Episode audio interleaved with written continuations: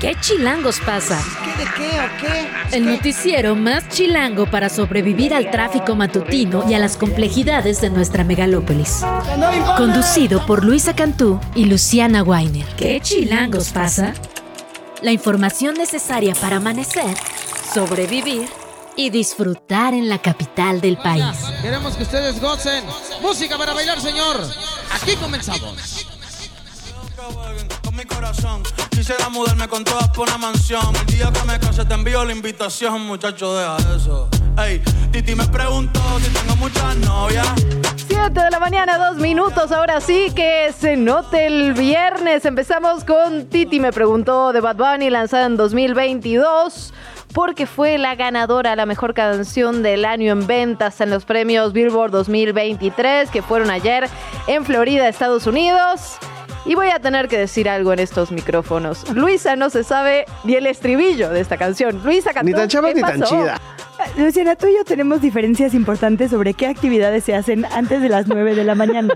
Bailar Bad Bunny no es una de las que están en mi lista. Entiendo que tú tienes un concepto muy amplio de viernes. Yo venía escuchando a Eddie Vedder. O sea, perdón. Ya, esa cortinilla solo va a ser para mí, ya lo decidí. No la mereces. Ni tan chavas ni tan chida. Tú eres más joven que yo, Luisa Cantú. Yo aplaudo cuando bailo. Acaba de suceder. Nuestra jefa de información dejó constancia en el chat. Lo siento. No, o sea, yo tampoco es así como que, ay, el espíritu bailador me tomó, pero No, esta no, o sea, canción es muy te vi conocida. quebrar el hombro de una forma, exacto. Es muy conocida, es muy conocida. Pero de ahí a ponerla a las 7 de la mañana hay un gran universo. Eso es cierto, eso es cierto. Pues ni modo, ni modo, así nos Me complementamos. salió Luisa. lagrimita de risa, sí. Sí, así es, así nos complementamos. Cuéntenos qué le gusta, qué no le gusta. Estamos ya leyéndole en nuestras redes sociales. Pero no sobre nuestro baile. No, afortunadamente. Sobre todo lo demás. Afortunadamente solo Juan Manuel, nuestro productor, es testigo de esas desgracias. O sea, se juntó gente, se juntó gente en la cabina para Por burlarse de nosotras. Bueno, Quiero que lo sí sepan. tienes talento, voy a decirlo, voy a decirlo. Bueno, qué hermosa mañana, qué hermosa mañana, como dirían los jugadores argentinos, 7 de la mañana. Tres minutos, además del baile, además del viernes, además de la alegría, Más la bien, verdad Sí, va a ser nuestro único momento feliz del día. Qué bueno Sí. que lo estiraste. Sí, porque es que la verdad sí está muy noticia. complejo este viernes, ¿no? Sí, hay mucha mucha información y muchos y como muy diversa, pues, ¿no? No, no Sí. está homologada en la agenda como muchos otros días. Vamos a la frontera, vamos a hablar de violencia de género, del INAI, del Senado, del bloque monrealista, como que hoy por todos lados hay que desmenuzar despacito la información porque sí es compleja de entender. En efecto, después de esta reunión de alto nivel, vamos a ver cuáles fueron los acuerdos y los desacuerdos a los que se llegaron. También tenemos que hablar de la violencia feminicida en nuestro país y particularmente en nuestra capital. Eh, eso con base a varios casos de feminicidios aquí. También vamos a seguir hablando del Chinchegate, como no, qué chilangos pasa con las chinches. Parece que nada, parece que todo está muy complicado, vamos a revisarlo. Depende de quién le crea a uno, ¿no? El asunto de las chinches. Yo quiero confiar en la autoridad y no en las redes sociales, pero cada vez hay más videos, ¿no? Entonces como que pinta, pinta complejo ese choque de opiniones. Por cierto, dicen por aquí en nuestro equipo, no hay horario para el perreo, Luisa.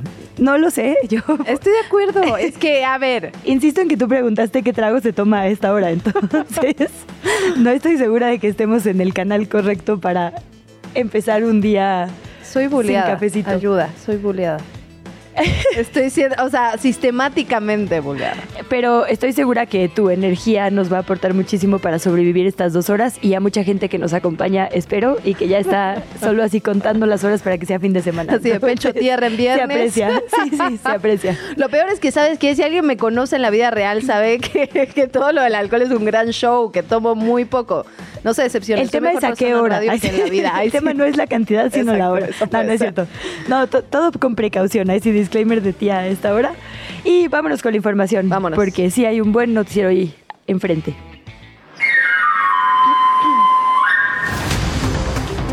Vamos con la actualización de esta reunión bilateral que se lleva a cabo en nuestro país. Autoridades tanto de México como de los Estados Unidos se reunieron este jueves en Palacio Nacional. Discutieron temas de cooperación y seguridad entre ambos países un día antes de migración. El presidente Andrés Manuel López Obrador y el secretario de Estado de los Estados Unidos, Anthony Blinken, tuvieron un encuentro y las delegaciones de ambos países hablaron sobre todo de cómo van a detener el tráfico de armas de norte a sur y el fentanilo de sur a norte. En la estuvo presente el fiscal general de los Estados Unidos, Merrick Garland, el secretario de Seguridad Nacional de esa nación, Alejandro Mayorkas, y también la asesora de la Casa Blanca en materia de seguridad, Elizabeth Sherwood Randall. La canciller mexicana Alicia Bárcena habló así sobre este encuentro. Hoy la Secretaría de Marina propuso algo muy importante y es cómo logramos integrar en esta coalición global un grupo que pueda dedicarse a una coalición internacional para el seguimiento y la trazabilidad de precursores químicos, no solamente de fentanilo, sino de todo tipo de drogas que puedan ser perjudiciales para la salud.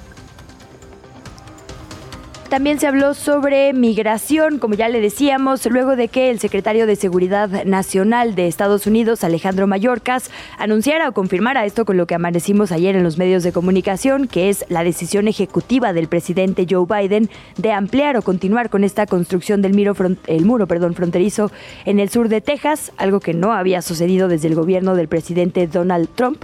El gobierno mexicano fijó su postura y dijo que está a favor de los puentes, no de los muros. Mayorkas también explicó explicó que no existe una nueva política en este sentido por parte de la administración Biden. Únicamente dijo que el proyecto del muro ya tenía financiamiento, escuche bien, desde el 2019 y pues que tenían que gastarse ese dinero, que había que gastar los fondos etiquetados. Vamos a escuchar a Alejandro Mayorkas. No hay ninguna nueva política del gobierno con respecto a un muro en la frontera. Desde el día uno, esta administración ha dejado en claro que un muro no es la respuesta. Esa sigue siendo nuestra posición y nuestra posición nunca ha cambiado.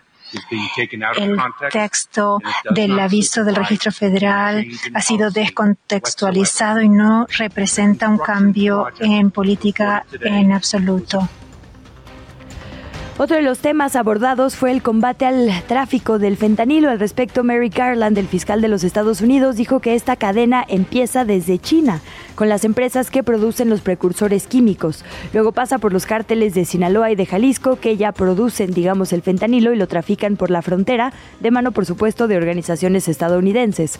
En conferencia de prensa, el gobierno mexicano insistió en que el fentanilo no se produce en México. En Palacio Nacional, al concluir este diálogo de alto nivel, los funcionarios de la administración de Biden dijeron no dudar del compromiso que tiene México para combatir este tráfico.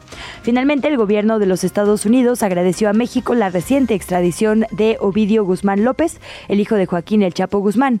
El fiscal Garland lo consideró un símbolo poderoso, así lo llamó, del trabajo entre ambas naciones. Nos vamos con otro tema. Conforme avanza el proceso para imputarle el feminicidio de Montserrat Juárez a su expareja, sean Alejandro N. y a sus padres César N. y Carmen N., se revela nueva información.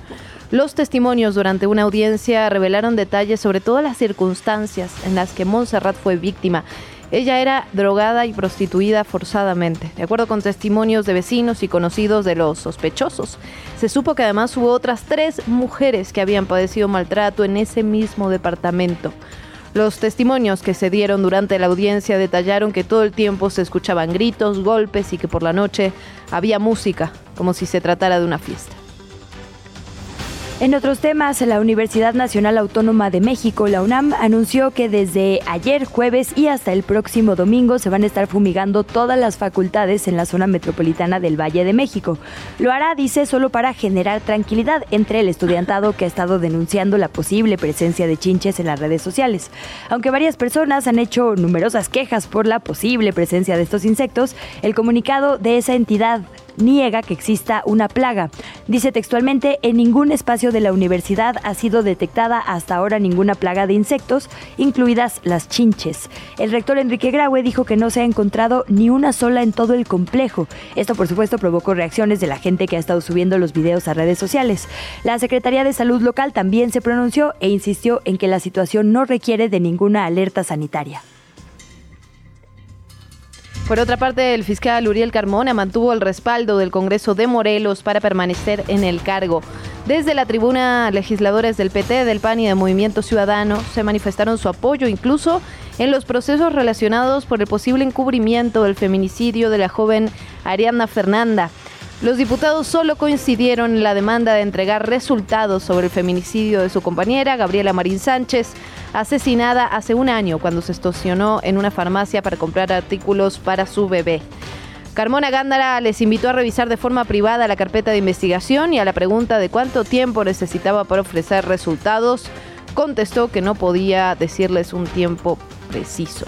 El diputado de MC, Julio César Solís, le preguntó si era culpable de los cargos que se le imputan en el feminicidio de Ariadna y de, no y de no aprobar los exámenes de control y confianza, como lo señaló la secretaria de Gobernación, Luisa María Alcalde, y el fiscal, por supuesto, lo negó todo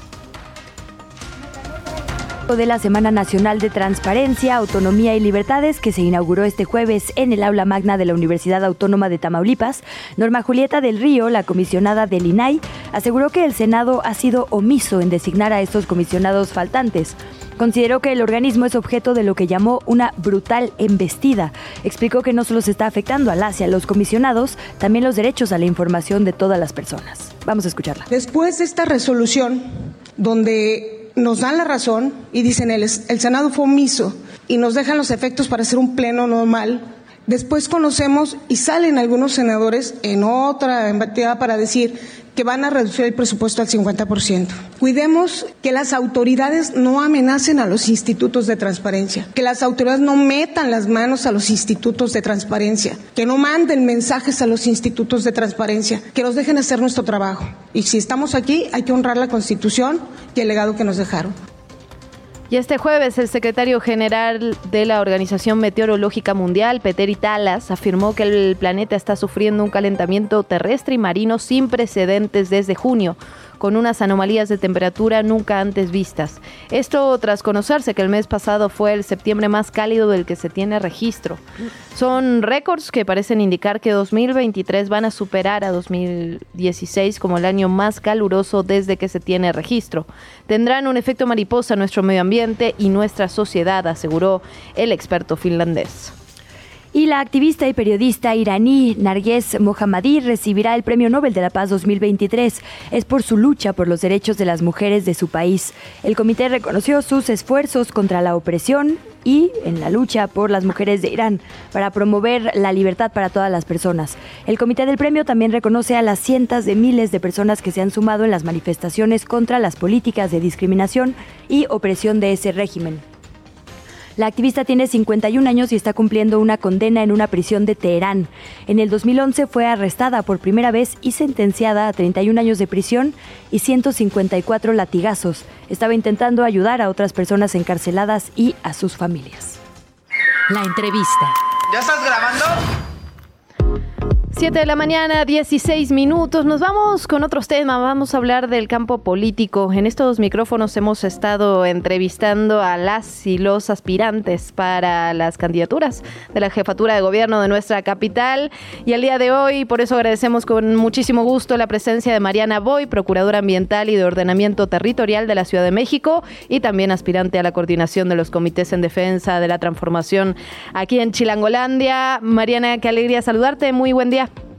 Luisa, Luciana, muy buenos días. Muchas gracias por esta invitación. Qué gusto estar aquí.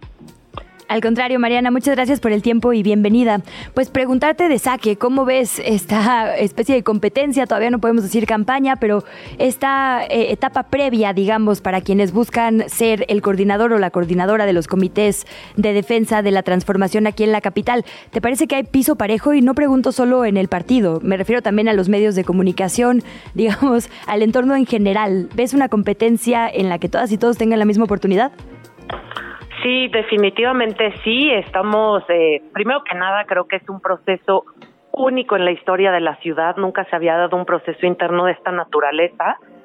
Y hay que decir que es que ha mostrado y que ha sido pues un proceso completamente abierto y plural donde ha mostrado tener cabida para todos, ¿no? Eh, estamos aquí cuatro aspirantes con perfiles pues completamente distintos, por supuesto buscando los mismos objetivos, pero con un sello personal cada quien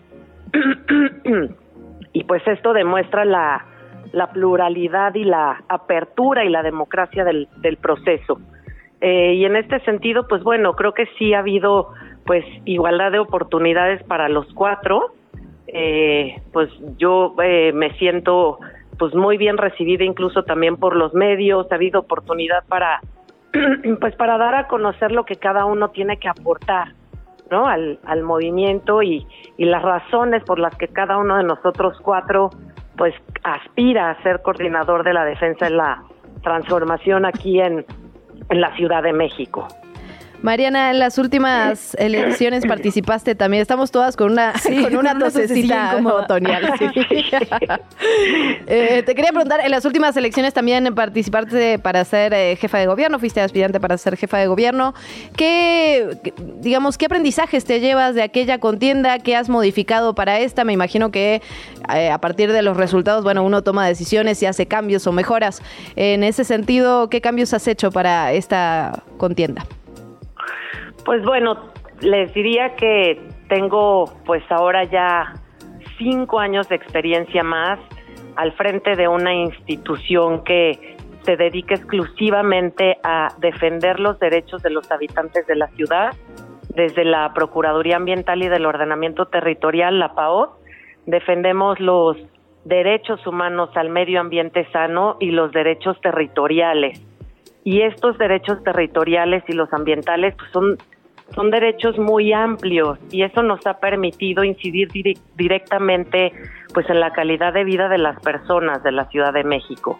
Desde los derechos ambientales, pues por supuesto que pues defendemos el tema de las áreas verdes, el suelo de conservación y los servicios ambientales que nos pueden brindar, pero también desde los desde los derechos territoriales y el derecho a la ciudad que es muy amplio, eh, defendemos los espacios públicos, ¿no? Que son pues espacios fundamentales para que la ciudadanía se apropie realmente de la ciudad y son espacios donde además pues creamos y, reconstruimos el tejido social, o sea, nos permite eh, crear comunidad, nos permite tener espacios mucho más seguros, nos permite tener o, o representan estos espacios también una oportunidad para que los jóvenes pues se mantengan alejados de las adicciones, una oportunidad para que los jóvenes puedan practicar deporte. Y esto va recomponiendo el tejido social que sin duda alguna es parte de lo que nos hace falta aquí en la Ciudad de México que por supuesto a través de distintos proyectos que inició Claudia Sheinbaum al inicio de la administración y que continúa el actual jefe de gobierno, eh, pero pues bueno, son proyectos que se iniciaron y que obviamente han generado cambios en este sentido, pero que sí requieren continuidad, porque para que estos proyectos pues realmente tengan eh, pues todos los efectos positivos que se están buscando al detonarlos, eh, requieren pues prolongarse en el tiempo. Entonces, creo que este tipo de situaciones o este tipo de, proyectos y de defensa de derechos, que también los hacemos desde la PAOT, pues marca una diferencia, volviendo a la pregunta inicial, en la experiencia que hoy tengo y lo que tengo que aportar eh, de 2018 a la fecha, pues sí hay diferencia en ese sentido. Procuradora, ¿y cuál es el acuerdo, digamos, así como en el proceso nacional hubo una especie de pacto previo de civilidad y de acompañamiento posterior? ¿Cuál es el acuerdo en lo local? Bueno, me imagino obviamente reconocer los resultados finalmente de la encuesta y van a acompañar a quien resulte ganador o ganadora eh, de ahí en adelante, es decir, se prevé que en caso de que tú no seas la la ganadora, digo, en caso de que sí, pues es obvio, pero si no, ¿te sumarías de alguna forma a la persona que sí lo haga? Claro, por supuesto que sí. De entrada sí estoy aquí para, eh, para ganar. Me parece que, como comentaba al principio, vivimos en una ciudad pues plural y diversa y cada uno de nosotros cuatro eh, somos y tenemos un sello muy particular y habrá simpatizantes con uno o con otro y pero bueno pues en caso de que el resultado no fuera favorable para mí por supuesto que mi intención es eh, sumar y seguir sumando al movimiento, ¿no? Ha sido parte de este movimiento desde la PAO, he sido testigo como ciudadana y partícipe desde la PAO como titular de la Procuraduría de la transformación de esta ciudad y por supuesto que desde la trinchera que sea voy a seguir sumando al movimiento y a la transformación de esta ciudad. Le preguntaban al jefe de gobierno sobre la posibilidad de que los aspirantes, digamos, se separen o no de sus cargos. Eh, en su caso, procuradora, ¿cuál es el plan? ¿Planea seguir en la procurada, en la procuraduría ambiental, digamos, durante esto, este periodo electoral? ¿Planea dar un paso al costado? ¿Qué se va a hacer en este proceso interno? Yo decidí permanecer en al frente de la procuraduría eh, tenemos pues varios proyectos que pues hemos estado trabajando desde el inicio de la administración, desde 2019. Ahora en febrero de este año fui ratificada para un segundo periodo de cuatro años y hemos estado consolidando proyectos que ha iniciado la Procuraduría por primera vez en su historia. Eh, por ejemplo, hemos estado trabajando muy fuerte en el tema de, eh, de combatir el ruido en la ciudad, establecimientos ruidosos, el combate al, al maltrato animal. Eh, pues somos una de las instituciones pues con más trabajo en este sentido en la Ciudad de México y me parece que son proyectos muy importantes de consolidar y eh, pues en ese sentido tomé la decisión de permanecer en la Procuraduría. Las bases de la convocatoria no lo exigen como un requisito la renuncia, salvo para algunas posiciones, y es por eso que la exalcaldesa y el exsecretario de Seguridad Ciudadana renuncian a su cargo, pero en, el, en, en mi caso no es un requisito y decido permanecer aquí. Y eh, pues de 9 a 6 de la tarde me dedico exclusivamente a los temas institucionales, a seguir atendiendo a los vecinos, a los habitantes de la ciudad para esta defensa de sus derechos. Y eh, antes de las 9 de la mañana y después de las 6 de la tarde, pues dedico mi, mi tiempo y mi energía a este a este proyecto en el que estoy participando, este proceso. Mariana, tenemos un minutito antes del corte. Te preguntaría de forma muy breve nada más eh, si otras mujeres, porque se habló de hasta 30 personas que se habían inscrito, digamos, en este primer registro que no fueron favorecidas por este comité local. ¿Hay otras mujeres, otras personas que tú sabes se quedaron en el camino que se estarían sumando? Pienso, por ejemplo, no sé, en Rosa Rodríguez, de quien se habló en un momento, u otras figuras. Pues digo, son personas que siempre han participado en el movimiento, muy activas desde su posición personal y desde su posición en el gobierno y de manera pública.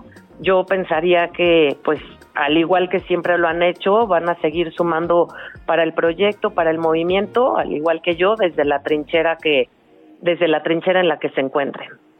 Pues Mariana, te agradecemos muchísimo que hayas platicado esta mañana con nosotras. Eh, muy buena suerte y estaremos, por supuesto, dándole seguimiento a todo el proceso interno de Morena. Gracias. Muchas gracias, Luisa. Muchas gracias, Luciana. Buenos días. ¿Qué chilangos pasa? En los medios y en las redes sociales. Vamos a revisar qué hay hoy en las redes y en los medios. Yo quiero destacar un par de notas del New York Times porque me parece que hoy traen temas muy relacionados eh, pues con nuestro país desde diferentes ángulos. La primera es una nota que se llama Trump quería lanzar misiles a México, el Partido Republicano habla de enviar tropas y básicamente recapitulan varios reporteros y varias reporteras eh, sus notas, digamos, de los últimos días, las ponen juntas para crear una pieza en las que se habla de cómo México es parte central en este proceso del Partido Republicano, digamos, por definir un candidato. Y como que dicen, la primera vez que hablaron los republicanos de algo que parecía una locura fue Donald Trump y lo hizo en el 2020.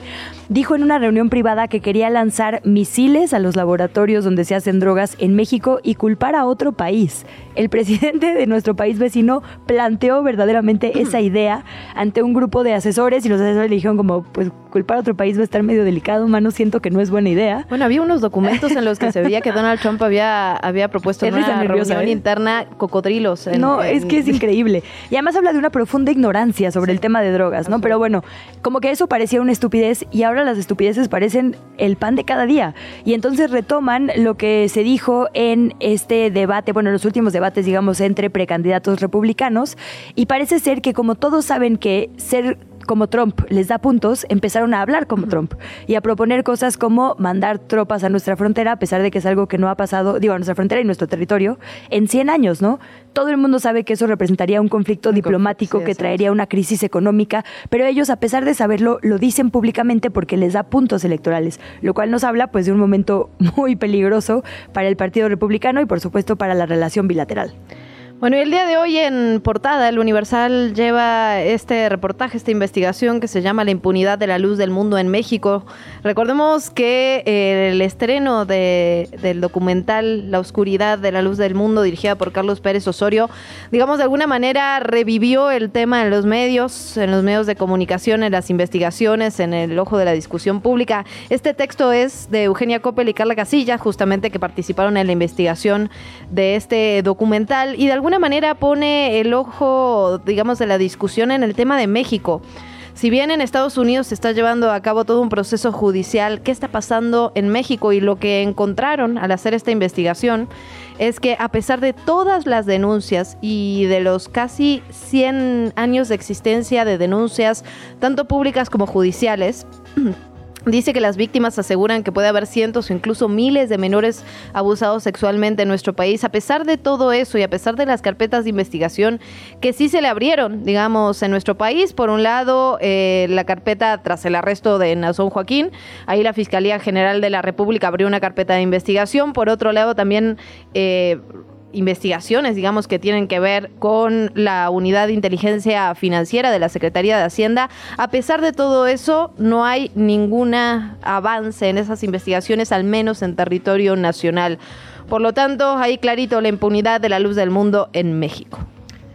Seguimos con las recomendaciones. Yo estoy suscrita al boletín que escribe Elda Cantú. Si usted no lo ha hecho, hágalo. Es muy bonito. A mí me gusta mucho cómo escribe. Eh, estuvo en esta eh, revista peruana, ¿cómo se llamaba? De Julio Villanueva, Chang, Etiqueta Negra, mm, un ratote, y escribían unas piezas que uno decía, eh, tenían esta bandera como de escribir periodismo no tiene que ser horrible como lo escribimos nosotros de que nos comió, tiene que ser bonito, narrativo, y lo hacían muy bien. Y así escribe este boletín. Hoy lo dedica a las personas adultas mayores y me parece muy bonito lo que plantea. Digamos que la excusa es una discusión que se está dando en Corea del Sur, mm. porque dice que allá el metro es gratis para las personas mayores y se ha vuelto una especie de actividad entonces, de que se arreglan, se visten en la mañana, se suben al metro y ahí conviven, eh, pues quienes no tengan como tantos recursos económicos pueden ir ahí porque está el aire acondicionado, hacen amistades, ven todo el día, no se pasean y, es algo como muy detectado. El tema es que está cañola el bono demográfico, eh, digamos. Eh, sí, claro de juventud está llegando ahora a ser mayor y entonces una quinta parte, casi el 20% de la población es adulta mayor. Entonces el metro se planteó empezar a cobrarles porque pues es mucha gente la que entra gratis y hay una protesta muy seria por parte de las poblaciones mayores porque justo dicen lo que te vas a ahorrar o, o el dinero digamos que que va a entrar por ahí por cobrarnos el metro no se compara con el que estamos ahorrándoles en salud, porque estar plenos, estar dignos, felices, tener una razón para levantarnos en las mañanas e ir al metro a convivir, a ver el paisaje, porque hay gente que va todo el día, de que abre a que cierra y está ahí cambiándose de línea y demás, va a hacer daños en la salud. Entonces, como que hay un debate muy importante por ahí y eh, pues obviamente esto es un debate que tendríamos que tener en todos los países del mundo, cómo mejorar la calidad de vida de nuestras personas mayores. Y en ese sentido recomienda una nota que publica hoy también el New York Times en español español, se llama no quieres decir tu edad, cambia tu actitud hacia el envejecimiento. Y básicamente son tips, eh, pláticas con personas expertas sobre qué es lo que te hace mejor mientras envejeces. Y dice, un estudio realizado durante décadas con 660 personas y publicado en el 2002 demostró que quienes tenían una mentalidad positiva sobre el envejecimiento vivían 7 años y medio más que quienes tenían una mentalidad negativa. Entonces, no pelearlo, asumir que es el curso natural para todas las personas y más bien prepararse mentalmente para lo que significará esa etapa es algo que es favorable. Claro, es mucho más fácil si tu entorno, si tu país, ¿no? y tus leyes te garantizan un retiro digno que si no. Bueno, nos vamos con otros temas un, un poco menos amables. lo hubiera dejado al final, perdón. sí, la verdad que sí, nos iba a dar un, halo de esperanza, pero bueno, vamos a revisar lo que publica la revista Fortuna de Negocios y Finanzas. Lo que está haciendo en realidad es desmentir de alguna manera la información falsa que estuvo corriendo ayer por redes sociales. Se decía que finalmente Tesla no se iba a instalar en Nuevo León, que esto lo tenía Elon Musk en su bio de Twitter, etcétera, etcétera. Se hicieron notas en muchísimos medios de comunicación. Finalmente fue Rohan Patel, el director de desarrollo de negocios de Tesla, que lo desmintió también a, través de su cuenta de X, de Twitter. Todas las notas falsas que fueron publicadas ayer sobre esto, ¿no? Que Elon Musk tenía en su biografía que ya no se iba a instalar y ya no iban a hacer la inversión aquí en territorio mexicano. Obviamente Samuel García también salió a desmentir esta noticia. Tesla sí va a Nuevo León. Rohan Patel aclara los rumores. Y el día de hoy, es que está viendo la fecha y de repente me saltó, pero no, sí. El día de hoy la revista Time, eh, octubre del 2023, tiene como portada a Elon Musk. Elon Musk en esto que titulan La batalla por el futuro de la inteligencia artificial. Digo, pues sí, todo un personaje, Elon Musk, hay quien lo ama y quien lo odia, pero lo que me llama la atención es que la nota la firma Walter Isaacson, que no sé si tú lo conoces o si nuestra audiencia lo conoce, pero es un muy reconocido biógrafo. Es alguien que eh, escribió la biografía de Leonardo da Vinci, que es una de las más famosas, muy bonita, la de Steve Jobs, polémica, la de Einstein. Digamos que Walter Isaacson lo que dice es que los genios de la humanidad son quienes son multidisciplinarios, no quienes son los mejores en un solo campo, sino quienes son capaces de agarrar de diferentes disciplinas lo mejor y crear cosas nuevas, ¿no? Y escribe hoy sobre Elon Musk en un sentido, pues la verdad, muy positivo, yo no sé si estaría de acuerdo, y básicamente dice, está en una misión para minimizar el daño que le pueden hacer las inteligencias artificiales a la humanidad y básicamente se está enfocando en la supervivencia de la conciencia, ¿no? Es decir, esto que se ha hablado mucho sobre pues hasta dónde debemos marcarle límites. Es un texto por ahí que pues eh, sin duda nos dará de qué hablar. Y nada más decir, pues sí es peculiar, digamos, que se le dedique esta portada que es a los personajes del momento a Elon Musk. La entrevista. ¿Ya estás grabando? Nos vamos ahora sí que en otros temas volvemos volvemos al campo político. Tenemos que hablar de lo que está sucediendo en las cámaras y por eso me da muchísima eh, alegría saludar a la diputada por Morena, Selene Ávila. Selene, ¿cómo estás? Qué gusto. Muy buenos días, el gusto es mío, Luciana, Luisa, amigas hace muchos años, pero bueno, a veces uno se separa tantito del del trayecto, pero no de los afectos. Mi admiración, mi cariño, siempre gracias por el espacio y un saludo a todo el auditorio. Aquí estamos a la orden.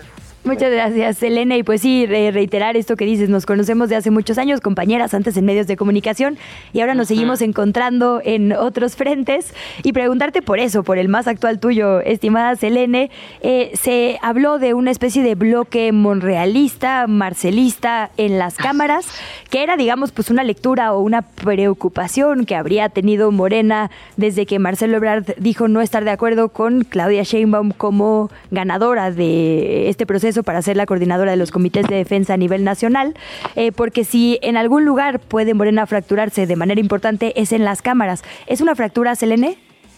Pues mira, es una pregunta muy aguda y muy interesante la que me haces, querida Luisa. Yo creo que Morena no debería preocuparse, porque este bloque legislativo que somos alrededor, si no me falla la memoria, de 47 diputadas y diputados del Partido Verde de Morena, como bien acabas de señalar, y también miembros del PT, no estamos buscando dinamitar, ir a fracturar, a dividir, a estamos buscando sumar el bloque legislativo, porque quiero dejar claro que no se trata de ninguna corriente, de ninguna tribu dentro de Morena, que están estos otros dos partidos también integrados.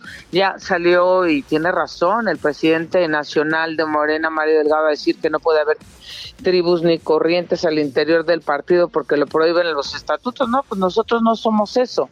Somos un bloque legislativo en ambas cámaras del Congreso de la Unión y en particular ahorita que está en nuestra cancha porque es una facultad constitucional exclusiva de la Cámara de Diputados la aprobación del presupuesto de egresos, es decir, del gasto del gobierno, nos dimos cuenta quienes somos afines a las aspiraciones que han manifestado y en, todo este proceso el ex canciller Marcelo Ebrard y ahora quienes son afines a las aspiraciones que en su momento tuvo y que sí abandonó él sí tenemos que decirlo con toda claridad, Ricardo Monreal Ávila, el senador con licencia, pues que tenemos una fuerza que podía hacer propuestas, enriquecer la vida parlamentaria.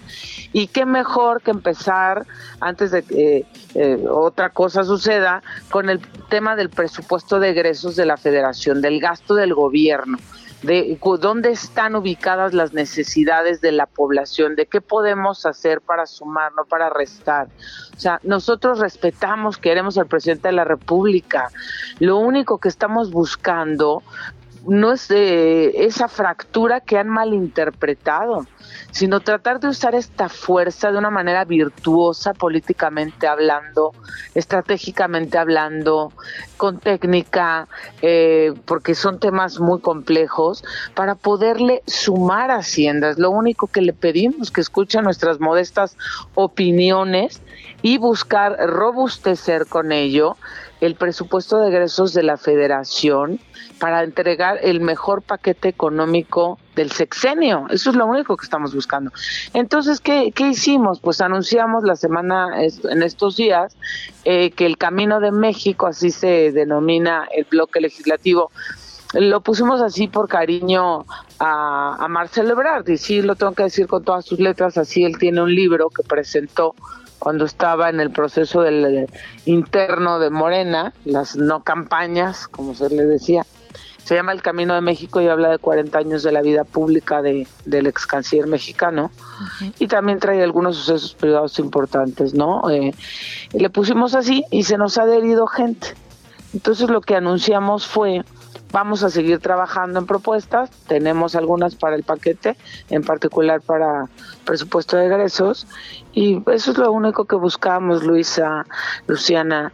Eh, se nos ha, lo tengo que decir así, maltratado muy fuerte ha habido una gran virulencia en nuestra contra. Tú ves las redes sociales y te ponen carteles de se busca, maldita traidora, traidora a la patria, se meten con tu madre muerta. Mi mamá murió hace un par de meses, fue uno de los sucesos más difíciles de mi vida. En Twitter se supo, en algunos lados se supo y hasta la gente que lo ha sabido, pero que vive con encono y odio lo ha usado para pegarme. Te ponen no nada más a mí, a mis compañeras y compañeros afuera, te estamos esperando, te vamos a meter una paliza, no te digo en qué sentido pone la redacción del texto. Entonces tú dices, a ver, Selene, primero, ¿no? Sí, dime. No, no, nada más queríamos decir que por supuesto eso es absolutamente condenable, no hay eh, ninguna pues sí, justificación para un acto como el que describes. Entonces también desde este espacio pues nos sumamos a esa condena específicamente cuando se ataca a una mujer por asuntos personales que no tiene lugar ni cabida en ningún sentido. Perdón. Ah, no, al contrario, gracias. No, de verdad, gracias por, por esas palabras, Luisa, porque además tú y yo sabemos, bueno, hemos pasado cosas, ¿no? Conocemos historias difíciles y, mira, hace unos días, y no es que me quiera victimizar, pero subieron una foto de quien hace uso de la voz con mi cara y ponen otro cuerpo de otra mujer eh, que está en ropa interior. Y luego ponen otra al lado de este cartel que me hicieron una imagen del presidente nacional del PRI con una supuesta cámara este grabándome y dice vete al PAC de Alito y después otras palabras altisonantes. Entonces ciertamente no es agradable, tampoco que te digan que te van a dar una paliza, que suene un cuerpo que no es tuyo, que se burlen, que te manden a lo que se conoció como el PAC de Alito Moreno. Y yo digo, me hace traidor a la patria buscar reasignaciones, bucear en el gasto del gobierno para que esas reasignaciones vayan, por ejemplo, al sector salud, que es uno de los temas más sensibles para las y los mexicanos. ¿Qué reasignaciones? Para meterse la medicina, a quimio, o sea, buscar reasignaciones también, entre otras cosas que queremos hacer. Eso me hace traidor, eso nos hace traidores Justo para recibir esto, esta virulencia. Selena, quería preguntarte qué reasignaciones se están proponiendo. Me acuerdo que cuando estuvo, digamos, toda la discusión sobre presupuesto, al menos en medios de comunicación, había mucha, digamos, dudas sobre el tema de salud. También se hizo hincapié en el tema del aumento de las designaciones, digamos, económicas al ejército, a las Fuerzas Armadas. ¿Qué están proponiendo ustedes desde el bloque? Mira, es una gran pregunta. Nosotros a partir de la próxima semana vamos a realizar eh, mesas técnicas, foros de debate, con independencia de los foros presupuestarios que, que realiza la propia comisión de la que también formo parte.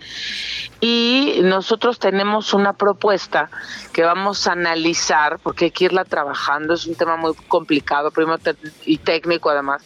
Primero tenemos que tener lista la parte de la ley de ingresos, es decir, de dónde va a sacar el gobierno para operar, cómo va a ser esta recaudación y cuánto va a tener.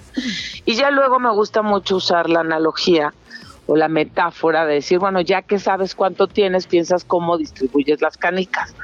Bueno, nosotros habíamos hecho una proyección, el bloque de incrementar el gasto de inversión en alrededor, hay que ver la cifra, qué condiciones en lo macro tienes, etcétera, de unos 50 mil millones de pesos para que se fueran a, temas hídricos, por ejemplo, carreteros, caminos rurales, pesca, campos, es decir, y se bajaran a través de las dependencias federales.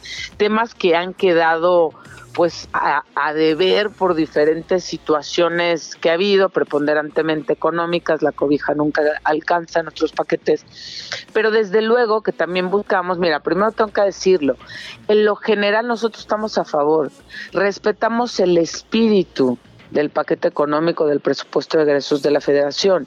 En el caso del presupuesto de egresos, bueno, también estamos buscando algunas reasignaciones que tendrían que estar necesariamente en, las áreas más sensibles, importantes, torales, que lastiman, preocupan a las y los mexicanos, como te decía, salud, educación, por ejemplo, vamos a verlo, vivienda. Es decir, hay un montón de necesidades ahí donde podemos pues estas canicas ver cómo las distribuimos de una manera que beneficie más a la gente. Y eso pues lo vamos a ver con el tiempo conforme vaya fluyendo la información, el análisis, tanto primero de la parte de la ley de ingresos para después irnos con el gasto del gobierno federal.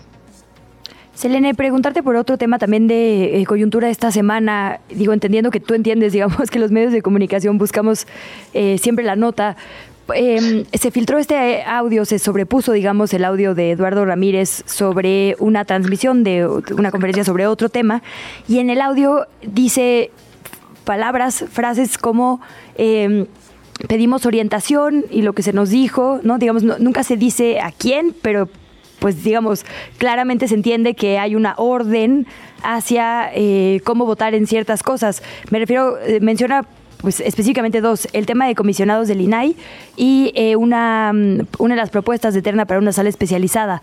Eh, y ya se filtró, digamos, ese audio y pues obviamente la pregunta que está en la mira pública es, ¿efectivamente están recibiendo instrucciones? ¿Quiénes? ¿De quién? ¿O a qué responde este audio? Fíjate que es una pregunta muy difícil de contestar porque yo lo conozco, Eduardo Ramírez Aguilar, y lo conocí en el tiempo en el que ustedes y yo trabajamos juntas, fíjense, porque él era, es, él es de Chiapas también, él era aspirante en ese tiempo a la gubernatura del estado, junto con un amigo muy querido, un amigo mutuo, que es diputado federal, que tenemos en común. Voy a reservar el nombre del amigo en común, pero también es legislador.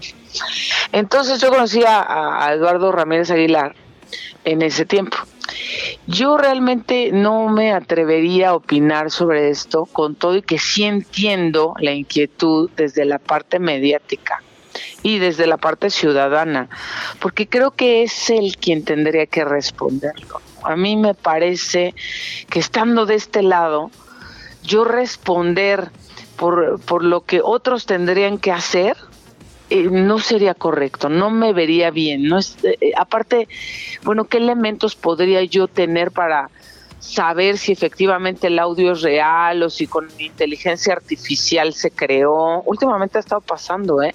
Al ex canciller así le hicieron. Hubo una declaración, no sé qué, que pudimos demostrar que fue hecha con inteligencia artificial. Entonces, no sé la situación de Eduardo Ramírez, en qué supuestos caiga y por respeto a él, a su persona, a que convivo con él y a que desconozco estos elementos si sean reales o no. O sea, porque no nada más es escuchar hoy la voz de una persona y ya. Hay que ver el contexto. Ustedes y yo sabemos también desde el periodismo que si tú sacas un byte o un inserto y ya se salió del contexto, también se le puede dar otra interpretación. Entonces, no, no sé. Y no sé si sea fidedigno, se ha hecho con inteligencia artificial. Entonces yo creo que ahí sí, por respeto, lo mejor será que no opine. A lo mejor en corto, si nos estamos echando un café, que yo espero que sea aquí en Chilangolandia pronto. ¿No? Nos estamos echando un cafecito ahí como cuando Luciana me compraba mis panes en la televisora de la Jusco.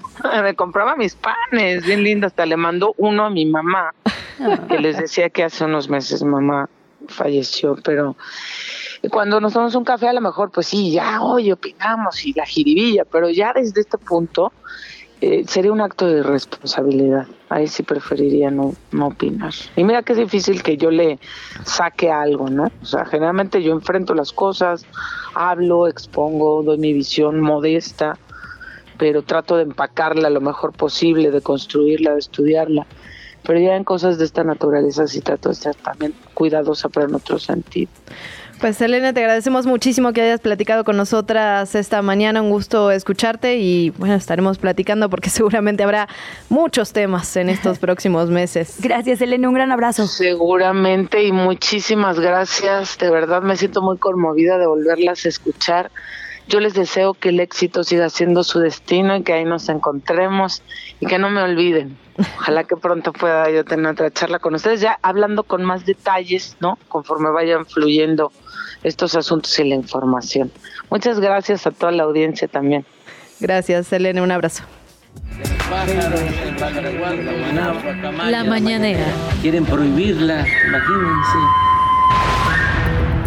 El presidente Andrés Manuel López Obrador está llevando a cabo su conferencia matutina desde el estado de Quintana Roo. Está acompañado por la gobernadora de esa entidad, Mara Lezama. Ahí ella habló sobre la industria turística del estado. Apuntó que este ha sido el mejor primer semestre de todos los tiempos. Habló de un 11.7% más de pasajeros en los aeropuertos y 46% de mayor cantidad de turistas tanto de México como de fuera. Entre la cantidad total de turistas, el 38 ciento son estadounidenses, un 35% son nacionales, 8.8% canadienses, 2.1% originarias y originarios del Reino Unido. La gobernadora resaltó la llegada del tren Maya en el 49 aniversario del Estado y describió a este transporte como una obra que, así lo dijo, genera justicia social.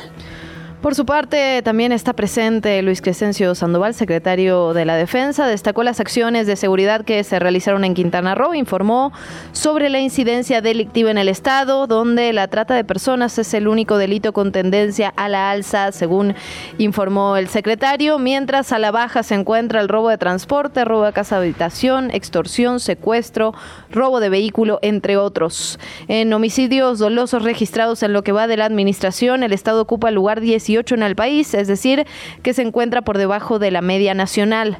Sobre la cantidad de elementos de seguridad pública, señaló que las fuerzas federales suman más de 5.000 elementos, las cuales aunadas a las fuerzas estatales y municipales dan un total de 10.110 elementos desplegados en ese estado. Con el proyecto del Tren Maya, dijo el secretario de la Defensa, que Quintana Roo contará con una mayor presencia, obviamente, de guardias nacionales y tres nuevas bases aéreas militares. Ahí, ahí está la nota creo yo, las tres nuevas bases aéreas militares. Veremos lo que pasa en los siguientes meses.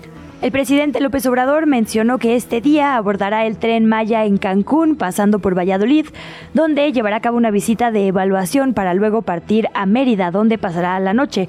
Durante su visita explicó se va a hacer un análisis de los avances en los tramos 5, 6 y 7 de esta mega obra. En el caso del tramo 5, dijo, el proyecto ha sido más complejo debido al cuidado con los ríos submarinos y los cenotes. Esto implica que la vía se construya en un viaducto elevado. El presidente reiteró que el aeropuerto de Tulum debe inaugurarse el próximo primero de diciembre y el 15 de diciembre se va a inaugurar el tramo de Palenque a Cancún de este tren Maya. Te invitamos a seguir la conversación en redes sociales. Nos encuentras en TikTok, Instagram y Facebook como arroba que chilangos pasa. Y en Twitter desde la cuenta de Chilango, arroba chilango.com. Avisos de ocasión. Bueno, vamos con lo que hay que eh, a lo que hay que estar pendientes el día de hoy. La Dirección General de Obras para el Transporte de la Secretaría de Obras y Servicios informó que por trabajos de rehabilitación en el claro número 22 de la línea 12 del sistema de transporte colectivo Metro se va a llevar a cabo el cierre de circulación ojo en Avenida Tláhuac en su intersección con la calle Guillermo Prieto a partir de la noche del 5 de octubre, ayer por la noche y hasta el 31 de diciembre del 2023. Por otra parte, a las 9 de la mañana, el jefe de gobierno Martí Batres va a rendir el quinto informe de gobierno en el Congreso Capitalino. Asistirán también integrantes de los tres niveles de gobierno, habrá invitados especiales también, así que estaremos muy pendientes. Seguramente lo vamos a desarrollar, a comentar y analizar el próximo lunes. Son las 7 de la mañana con 57 minutos. Vamos a más información. Un juez de control determinó la prisión preventiva justificada a José Luis Galicia y Marta Beatriz por el delito de feminicidio en calidad de coautores en contra de Karen Itzel Rodríguez, por lo que van a continuar en prisión. En la audiencia inicial, el MP de la Fiscalía presentó la imputación por el delito de feminicidio. El juzgador calificó como legal la detención. Sin embargo, la defensa de estos imputados se apegó al plazo constitucional, por lo que será hasta el lunes, cuando se defina oficialmente la situación jurídica de ambos.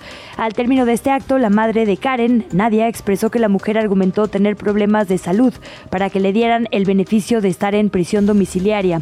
El juez no se posicionó al respecto de esta petición, por lo que sabremos hasta el lunes.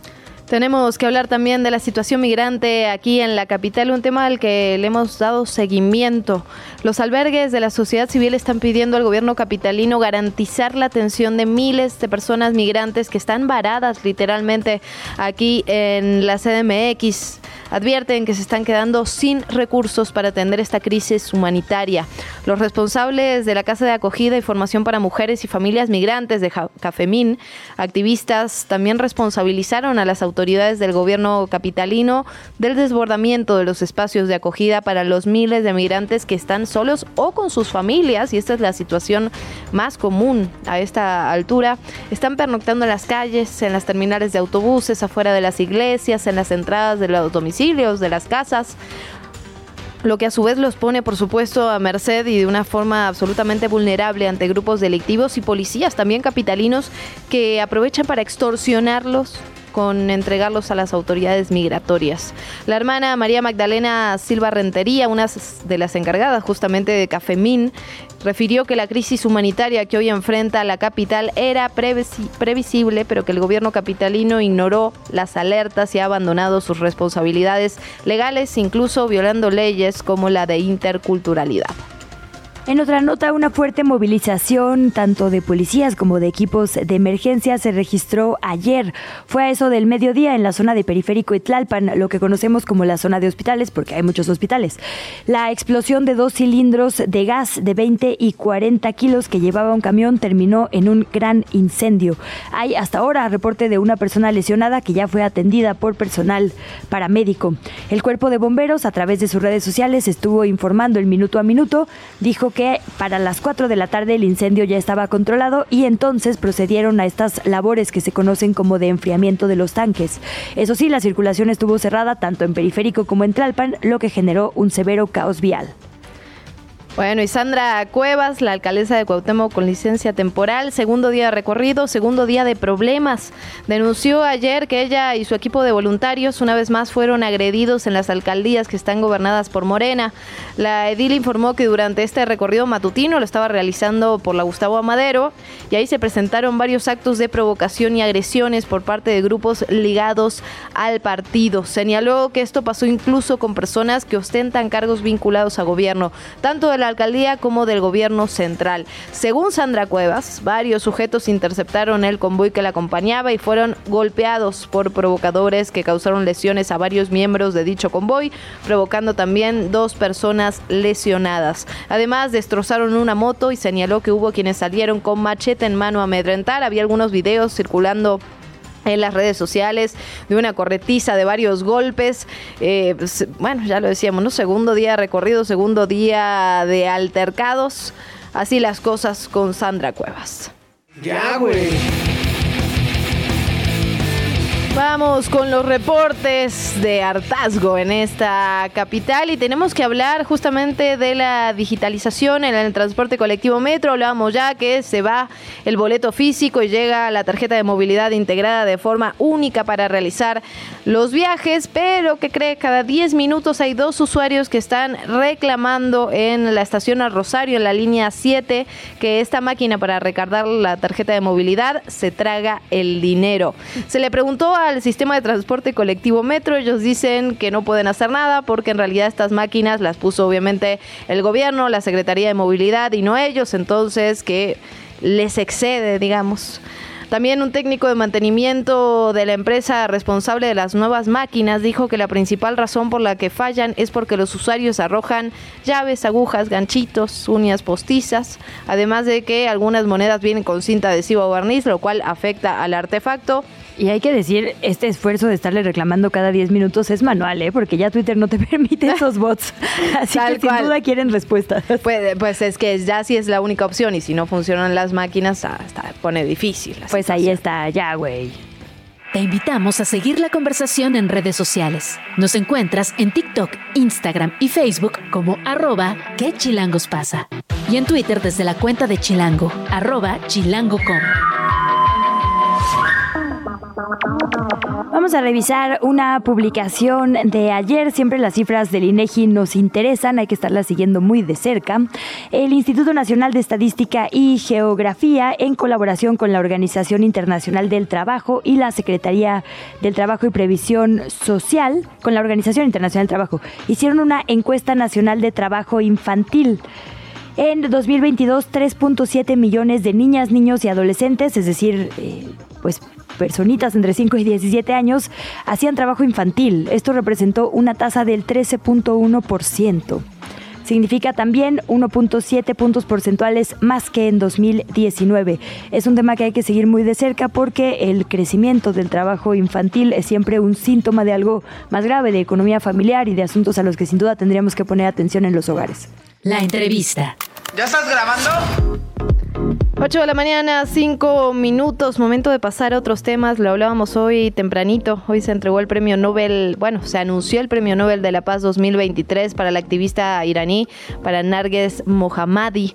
Justamente esta mujer que en este momento está en una, en una cárcel de Teherán, está cumpliendo una pena de más de 10 años de prisión. Ella es una activista por los derechos de las mujeres. Estuvo muy activa durante las movilizaciones por eh, el asesinato de Masha Amini. Y vamos a platicar sobre esto y sobre la importancia de la paz, cómo se construye paz. Y pienso justamente eh, en nuestro país también, ¿no? Que viven momentos realmente difíciles donde la paz parecería una un objetivo casi inalcanzable. Vamos a platicar de eso y más con Citlali Hernández, coordinadora de la línea de defensa de territorio de servicios y asesoría para la paz, Serapaz. Citlali, qué gusto saludarte, muy buen día. Hola, ¿qué tal? Muy buenos días. Eh, nada más aclarar que ya no estoy en la coordinación, estoy en otras tareas ahí en Serapaz y desde aquí le mando un saludo a mi compañero León que está eh, en esa responsabilidad ahora. sí, Tali, pues decir que es difícil seguir el ritmo de todo lo que haces porque acompañas a estudiantes eh, que no fueron aceptados en la educación superior, a pueblos indígenas, estás verdaderamente activa en nuestra vida pública y por eso te buscamos, por eso nos parece tan importante platicar contigo. Tienes una mira muy específica y muy especial sobre lo que significa construir paz. De repente pensamos que eso solo tiene que pasar en lugares donde hay una guerra abierta o conflictos de violencia abierta, pero la paz es casi que cada acción cotidiana. No sé si eso suena muy cursi. Cuéntanos tú qué significa, ¿no? Literalmente construir paz.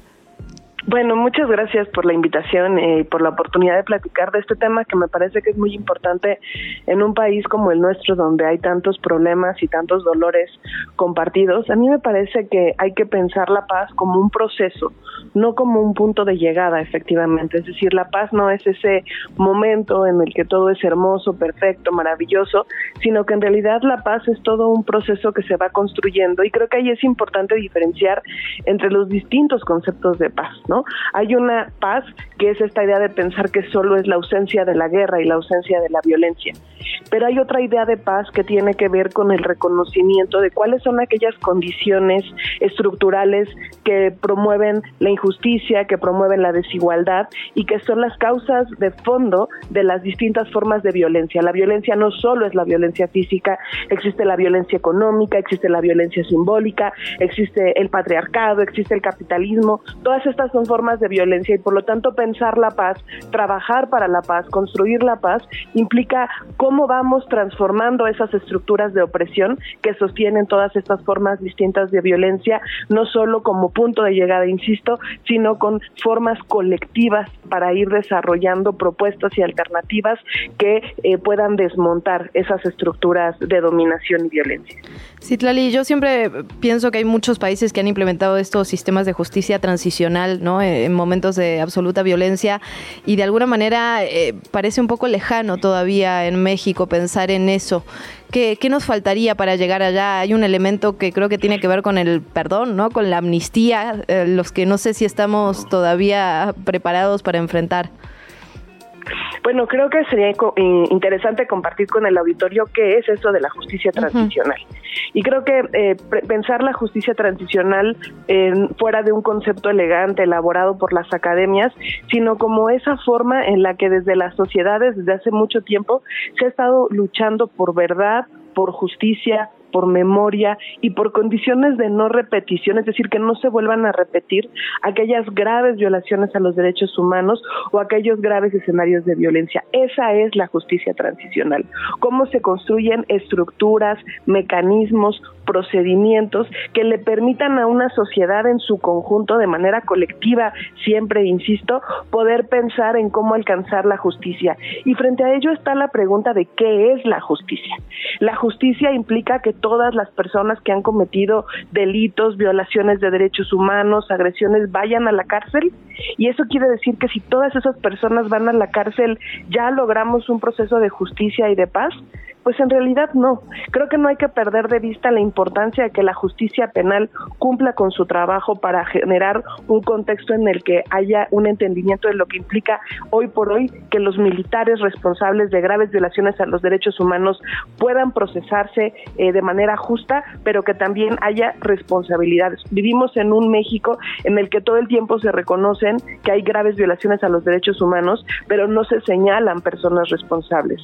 Hoy, a, unos del 2 de octubre a una semana, pues es importante pensar lo que implica esa exigencia de justicia. Pero entender entonces la justicia no solo como que quienes han sido responsables cumplan con la tarea que toca ahí, sino que se trata de construir procesos socialmente que permitan que las personas, que las comunidades puedan recuperar un entorno de paz a partir de pensar qué tiene que ocurrir para que nosotros podamos percibir que hay justicia. ¿Cuáles son aquellas condiciones de eh, económicas, construcciones sociales. Por ejemplo, cuando hablamos de pueblos indígenas, ¿cuáles son eh, los elementos de justicia para los pueblos indígenas? Es solamente que los responsables de la masacre de Acteal vayan y cumplan la, en la cárcel lo que les corresponde, que las personas que declararon y organizaron esa masacre en los altos mandos del ejército vayan a la cárcel o voltear a preguntarle a la comunidad qué más se necesita. Ellos han hablado de la importancia del reconocimiento de sus derechos colectivos, de la importancia también del reconocimiento del papel de las mujeres, de desmilitarizar su territorio. Es decir, no hay respuestas sencillas a un problema tan complejo y la justicia transicional son herramientas y mecanismos que nos permiten problematizar y adaptar esas preguntas a las realidades concretas de comunidades y sociedades, insisto, para buscar verdad, justicia, memoria y condiciones de no repetición para que estas eh, graves violaciones no vuelvan a ocurrir. Y justo y preguntarte qué le toca, digamos, a cada quien, porque de repente pienso, eh, con todo esto que nos pone sobre la mesa, pues claro, es un, eh, un, tiempo, por ejemplo, de decisiones sobre el presupuesto, se estaba discutiendo un sistema de cuidados que al final fue eh, absolutamente ignorado por la mayoría de los legisladores y legisladoras, pero esa es la parte como de autoridad. Pienso en la coyuntura, que es el premio Nobel, ¿no? También tiene que ser un continente ajeno el que nos diga, ah, esta batalla es más chida que esta, ¿no? O sea, como que, pues, ¿qué nos toca a cada parte y qué le toca también a la ciudadanía, ¿no? Sí, yo creo que es importante pensar si lo vemos como un proceso colectivo y que la paz en realidad es esa utopía, es esa sociedad que queremos, pues implica reconocer que tenemos que repensar las distintas estructuras de dominación. Hay que repensar cómo el patriarcado y la forma patriarcal en la que nos han educado, pero también cómo se construye la sociedad. Eh, cuando hablamos de patriarcado no solo estamos hablando de la violencia doméstica o de la falta de oportunidades para las mujeres en el ámbito laboral, también estamos hablando de condiciones estructurales de opresión que eh, generan eh, una exclusión de sectores importantes de la población, la mitad de la población como son las mujeres, pero que al mismo tiempo nos obligan a pensar cómo generar mejores condiciones de justicia. Cuando estamos apenas estábamos viendo eh, las declaraciones del Papa Francisco II, donde estaba planteando la reflexión en torno al Laudato Si, y él nos estaba haciendo un llamado para pensar cómo detener esta forma voraz como el capitalismo está produciendo.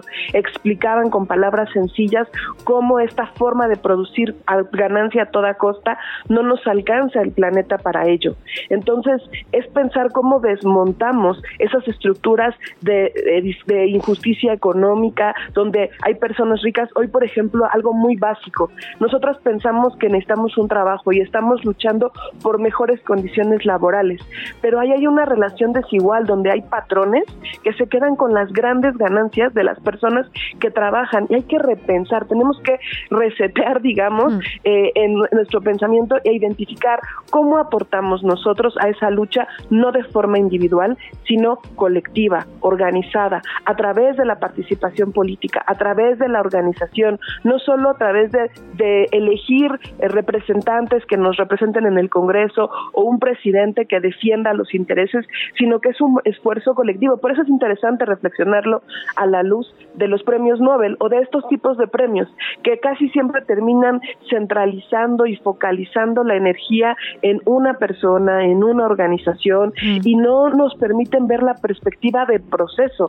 porque las grandes transformaciones tienen que ver con esos procesos. Hoy por hoy, por ejemplo, podemos decir que Díaz Ordaz es responsable de la masacre del 2 de octubre, que ese día hubo una masacre estudiantil y no nos tomemos nada más la respuesta que dieron los medios o el poder. ¿Por qué? No porque haya una sentencia de, un tribunal o de una corte, es porque ha habido un movimiento social que con el paso de los años ha exigido y ha insistido. Entonces, si hoy la opinión pública y la sociedad y en las escuelas sabemos que el 2 de octubre hubo una masacre, es porque en la sociedad hemos reproducido esa historia que nos han contado nuestros abuelos, ya para nosotros, nuestros padres que participaron participaron en estos movimientos y que hoy por hoy dan, dan cuenta de estas graves violaciones de los derechos humanos. Repetir lo que pasó, no permitir que eso siga ocurriendo, exigir que el ejército eh, pueda hacerse responsable, generar instituciones que nos permitan recordar que eso ocurrió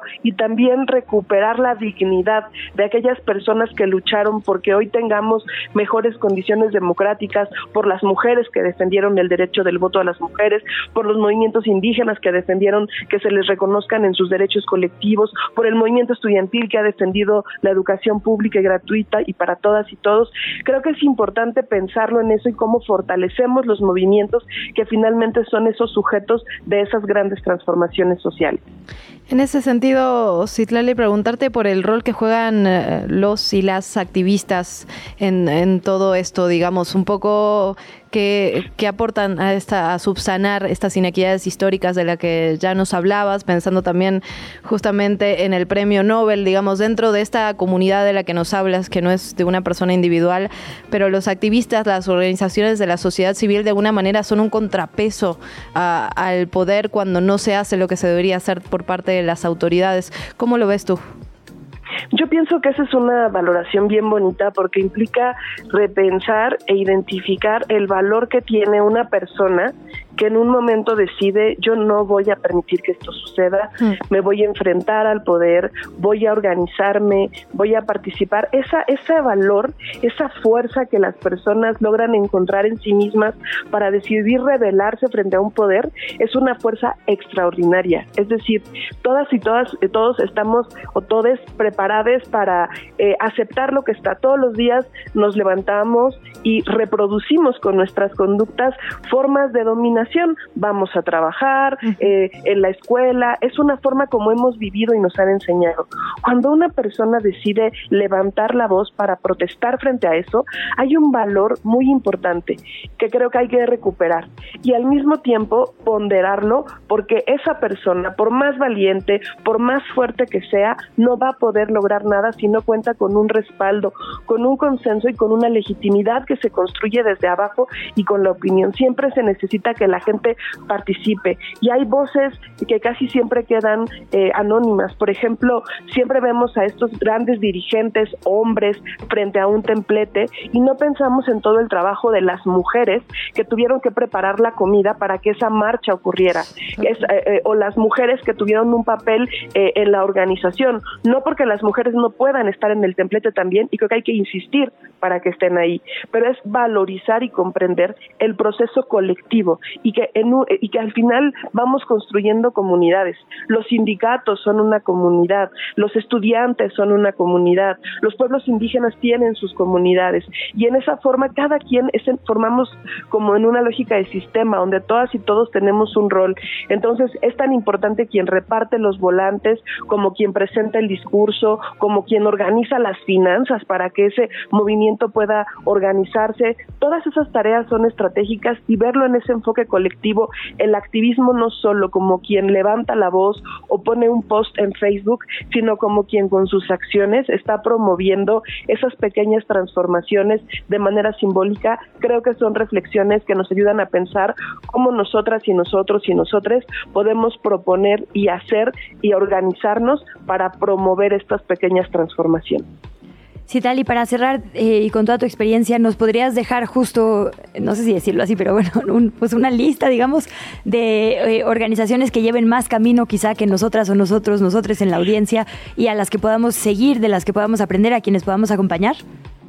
Claro, yo creo que, por ejemplo, podemos buscar al Congreso Nacional Indígena y al Consejo Indígena de Gobierno en redes sociales, que han sido eh, un sector que particularmente el CNI desde el 96 se ha organizado en la defensa de los derechos de los pueblos indígenas y que han participado con el ZLN eh, en esa defensa. Creo que es un sujeto político vivo que se va a manifestar el próximo 12 de octubre y con quienes podemos estar. Creo que también podemos darle seguimiento al Comité 68 y la lucha por verdad y justicia que han dado. Hay decenas de colectivos, están las compañeras también, está Doña Tita Radilla allá en Guerrero eh, y el colectivo de AFADEM, está el colectivo de FEDEFAM también en Chihuahua, eh, en la lucha por la, por la justicia. Y bueno, están también organizaciones feministas, bueno, por eso no me detengo porque tienen ahorita Igual ahorita las hacemos en redes, una guía fácil. Conoce y que está pendiente, pero también están las organizaciones del movimiento estudiantil. Y yo le invitaría no solo a quedarnos en las redes, sino a estar atentas con la mirada y a buscar también en los territorios, porque en todas partes hay gente siempre que se organiza. Ese es un motor natural de la sociedad. Hay gente que se organiza, gente que transforma y creo que buscar en nuestros territorios quiénes son esas personas y establecer diálogos respetuosos de reconocimiento son parte de ese reconocimiento de un montón de gente que está trabajando y luchando por verdad, justicia, reparación, por la paz eh, y por el reconocimiento eh, y cómo terminar con estas sociedades tan injustas que vivimos. Eso que dices es fundamental, Citlali, los territorios y el espacio público, no tomarlo no solo a través de redes sociales. Te agradecemos muchísimo que hayas platicado con nosotras esta mañana. Qué gusto, micrófonos abiertos para ti cuando quieras regresar. Muchas gracias, les mando desde acá un abrazo y, y a seguir construyendo la paz en todos los territorios. Que así sea, otro de vuelta. ¿Qué chilangos pasa? ¿Qué de qué o qué? ¿Qué?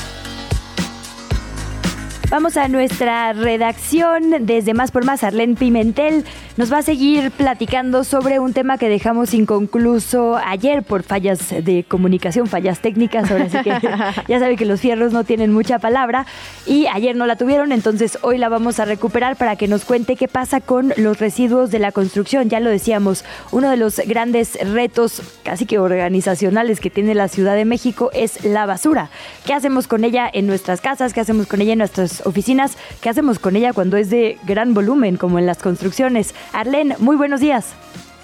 Hola, muy buenos días, ¿cómo están? Este, pues sí, ayer justo platicábamos que existe un tipo de desecho, quizá un poco invisibilizado en la Ciudad de México, que son los residuos sólidos que se derivan de las construcciones de nuevos edificios, de las remodelaciones que se hacen en casas, oficinas y de las demoliciones de edificios viejos o con problemas estructurales y en el caso de la capital del país se generan 16 mil toneladas de este tipo de desechos al día. Eh, y de acuerdo con la Secretaría de Medio Ambiente de la ciudad, es muy común que estos residuos sean abandonados en la vía pública o en zonas naturales, principalmente en las barrancas de la ciudad.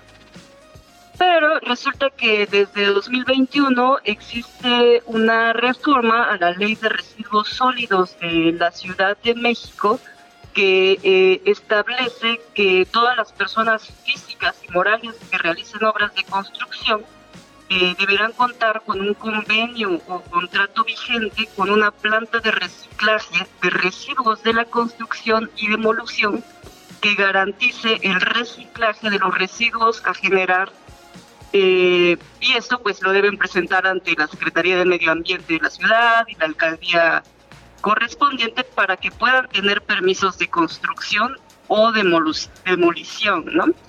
Eh, y también existe una actualización de una norma ambiental en la que se establece que las materias primas vírgenes deben ser sustituidas por materiales reciclados en elementos constructivos no estructurales de obras públicas y privadas. Esto quiere decir eh, que digamos que los minerales o rocas que solemos extraer de nuestro entorno eh, deben quedarse como están este, y en lugar de, de ellas usar materiales reciclados de estos mismos residuos.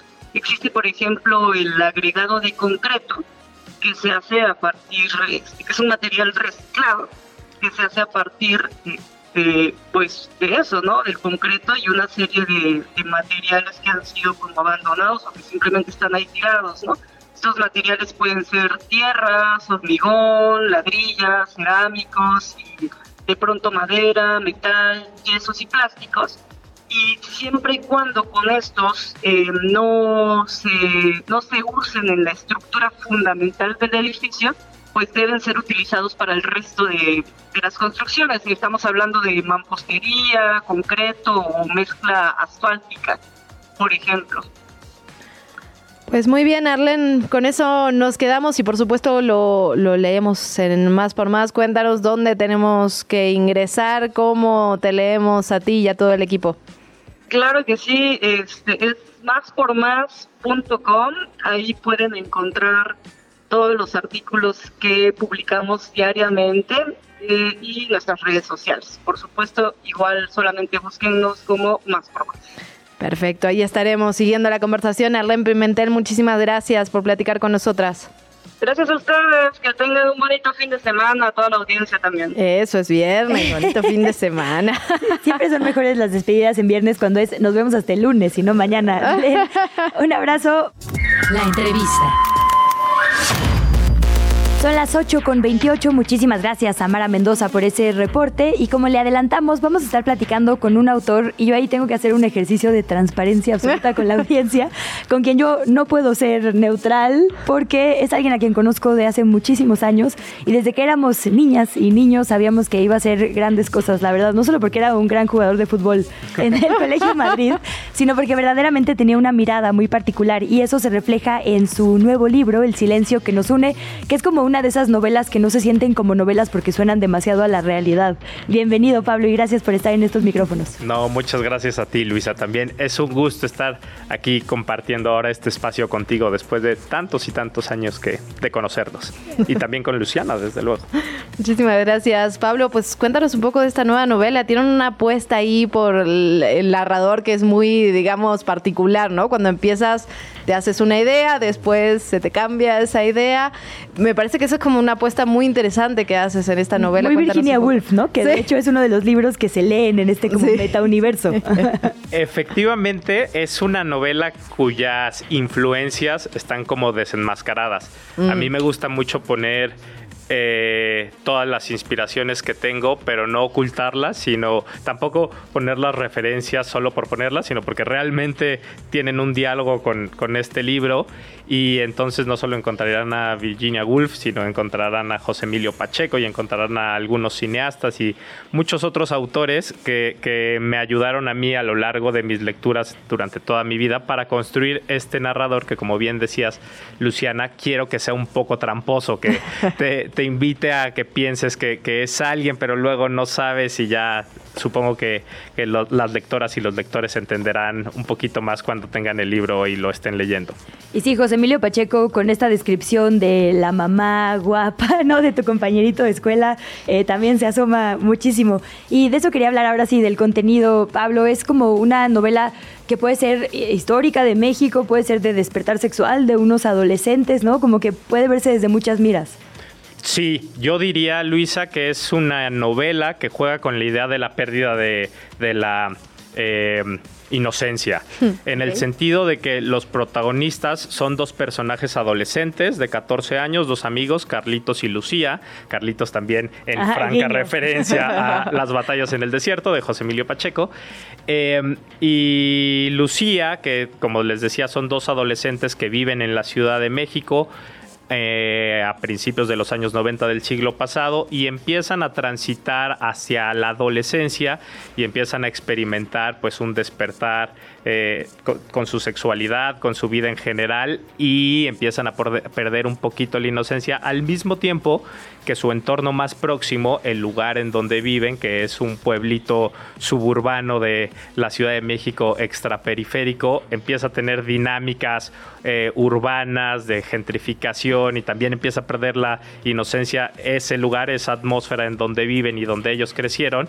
Y en un telón de fondo también me gustó jugar con la idea de que el país está perdiendo la inocencia política mm. en una época donde empezaron muchas eh, convulsiones y movimientos que creo yo son origen y explican un poco del presente que estamos viviendo. Hay un juego que haces en lo temporal y espacial, ¿no? Ya, decías esto de eh, la Ciudad de México, de cómo ha cambiado en estos años y vemos eso que está como en la periferia, que ahora ya no es tanto en realidad. Y por otro lado, te niegas explícitamente todo el tiempo a decir el año en el que está, ¿no? Que obviamente das muchísimas pistas y muy rápidamente uno lo descubre, pero hay un juego en ese sentido y creo que también está relacionado con eh, lo, vigente que es todavía, ¿no? En, en muchos sentidos lo que estaba pasando en ese momento con otros personajes, pero pues igual de vigente. Yo creo, Luciana, me gusta pensar que, la historia no se repite, pero sí rima. Y yo encuentro un montón de ecos en este 2023, casi 2024, con lo que fue efectivamente en la novela se juega con la incógnita del año, pero bueno, cualquiera entenderá que es 1993-1994. Y, y, sí, hay, hay resonancias fuertísimas en el ámbito político, en el ámbito social, y era parte de, de, lo que yo quería reflejar. Sí, marcar muy bien una novela que pudiera leerse de manera histórica o costumbrista o que pintara el paisaje de lo que fue esa época, pero que también una lectura actual pudiera tener algo que decir, ¿no? Hacer, eh, plantear algunas circunstancias del presente. A mí me encanta eso porque efectivamente, digamos, está esa mira política, pero cuando dices también es una situación social vigente, hay un diálogo entre el tío de Carlitos y el abuelo de Carlitos, que digo, a mí también me recordó, insisto, no tal vez por mi contexto personal y, donde yo crecí, pero es, digamos, este joven como que se siente muy revolucionario, que se va a Chiapas en un periodo muy específico a ser zapatista. Digo, creo que toda mi juventud, toda la gente a mi alrededor quería ser zapatista eh, y se ponía estas como chamarras de jerga que también describe como que se compraban en los puestitos de Coyoacán. Y entonces se pelea con su padre académico, el abuelo de Carlitos, diciéndole como es que ustedes ahí desde las aulas no van a cambiar al país. Y el papá le dice, ustedes alborotando con violencia tampoco, ¿no? Y también esa plática se siente muy a lo que he venido escuchando toda mi vida.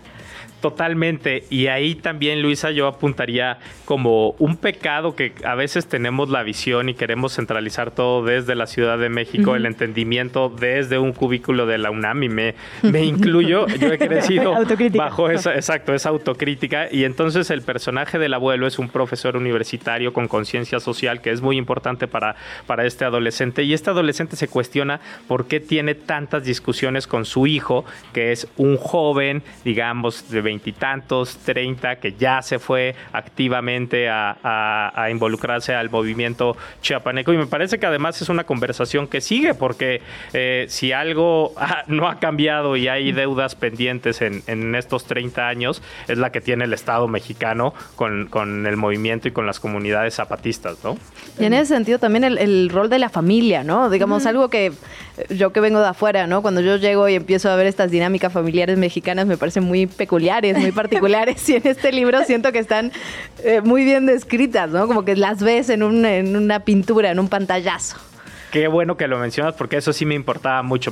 o sea, la intención que yo tenía en esta novela, bueno, y en mi novela anterior, aunque ahorita que lo estoy verbalizando es que me doy cuenta, es retratar una familia. Creo que, creo que en las historias que he escrito me importa mucho que quede bien retratado los roles y que la familia en el núcleo más pequeñito de, de la sociedad me permita reflejar eh, algunas temáticas de la sociedad, el clasismo, discriminación, machismo y cosas que me interesaba eh, abordar en la novela, ¿no? Y justo cuéntanos un poco del resto de los personajes. Ya hablamos un poco de Carlitos, pero está Lucía, está su madre Luciana, están estos gemelos espectaculares que nos matan de risa, que son como muy ¿cómo se dice? Alma vieja. Investigadores, aparte están así como... Alma vieja, actitud pequeña. Y la verdad es que también yo lo pensaba mientras leía, porque justo decía, estos no suenan a niños. Claro, más bien siempre subestimamos a las infancias. Y cuando tú piensas en ti mismo de joven, claro que eras mucho más inteligente de lo que el mundo te da crédito.